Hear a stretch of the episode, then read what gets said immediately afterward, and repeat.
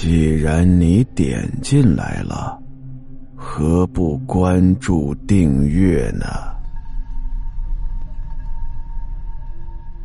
王强把他扔进废纸篓里，继续捞。然而捞着捞着，他就发现自己的脑袋越来越昏，越来越胀，而且越来越不安，感觉周围的阴气很重，而且总感觉有种阴冷的视线在盯着他。然而又不知道那个视线是从哪儿来的。王强的后背就开始冒冷汗了。正在这时，电灯突然猛地亮了一下。发出了噼里啪啦的声音，然后开始忽明忽暗、忽明忽暗的。厕所里头散发着令人作呕的气息。王强一边害着怕，一边的往外捞东西：皮鞋的碎片、裤子的碎片、裙子的碎片。可那下水道的口径看来很正常，但是捞出来的东西尺寸都很大，它不可能被塞进去啊！王强这个时候已经失去了思考能力了，只是凭着不知哪儿来的力量，一个劲儿的往外捞。正捞着呢，突然发现下水道正在往外溢东西，暗红色的。咕嘟咕嘟的冒着泡，臭不可闻呐！看上去像是血浆。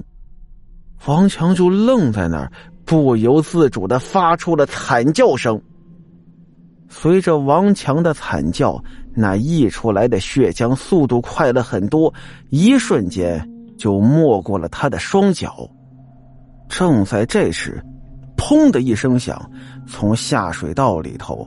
喷出了一个圆鼓鼓的东西，那东西咕噜咕噜的就滚到了王强的脚边，王强不由自主的去看看那个东西，黑乎乎的一大团，看起来得有足球那么大，表面上一根根好像发丝的东西似的，还有一块暗褐色的毛巾包着。王强想起手上还有根铁丝，小心翼翼的把那暗褐色的毛巾给挑开，挑来挑去，却发现那是一条红色的围巾。随着围巾被挑开，越来越浓重的腐臭气味钻进了他的鼻孔。等到围巾彻底被挑开的时候，他这才发现，围巾里面包着的。竟然是圆圆的头，污迹斑斑的一张脸，破损的额头上有一个黑黑的大洞，在流着臭水，一条条好像蛆虫一样的东西爬满了他的头颅，额头上已经腐烂了大半，眼睛一只是微张着，另一只没有了上眼睑。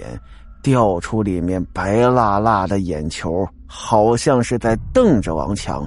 乌黑的舌头从碎裂的嘴唇里伸了出来，耷拉在了地上。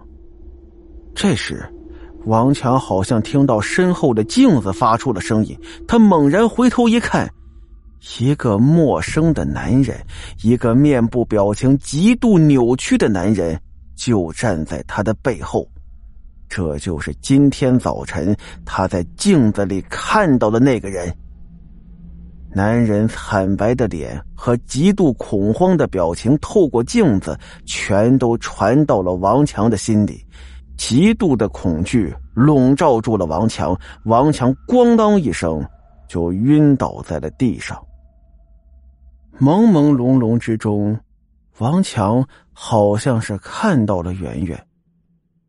圆圆在梦境中把他的经历都告诉了王强，并且告诉王强，他看到了那个恐惧的男人，就是曾经害死过他还有他朋友的那个画家。王强听完之后，一把就抱过了圆圆，并且表示不论是生是死，都愿意陪在圆圆的身边。这句话说出来，圆圆感动了。圆圆对王强说道：“我在这里报复了很多男人，你是唯一一个没有对我想入非非、有不轨企图的人。如果你有不轨企图，你早就死了。今天你的话让我想开了很多，现在我也能安心的离去了。说着，圆圆化作了一团白烟，消失在了王强的眼前。同志们呐，这就是爱情的力量。这爱情啊，是人类永恒的主题呀！讲个鬼故事都离不开这个，你看看吧。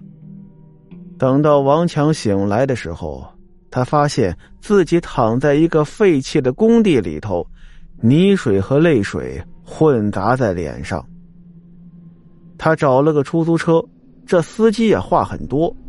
哎呀，小伙子呀，昨天呐就在旁边有一个楼啊拆除了，你知不知道？拆楼的时候发现什么了？人骨头，还是那种被肢解的。呵，那个惨呐！你说这个世道怎么得了啊？我们这些干夜班的可怎么干呢？这提心吊胆的。司机的话佐证了圆圆说的故事。王强的心里又一次痛了起来。